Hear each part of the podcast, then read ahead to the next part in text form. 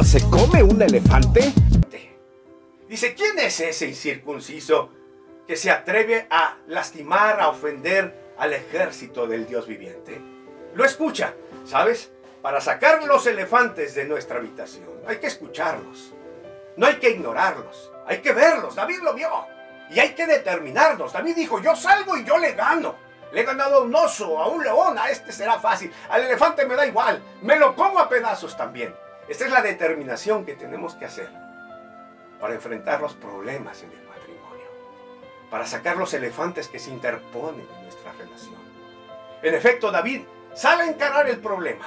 Sale a pelear con el elefante y tal cual, a pedazos, lo sacó de en medio toma sus piedritas del arroyo, dispara una de ellas con la onda y tumba y mata Continuará. de una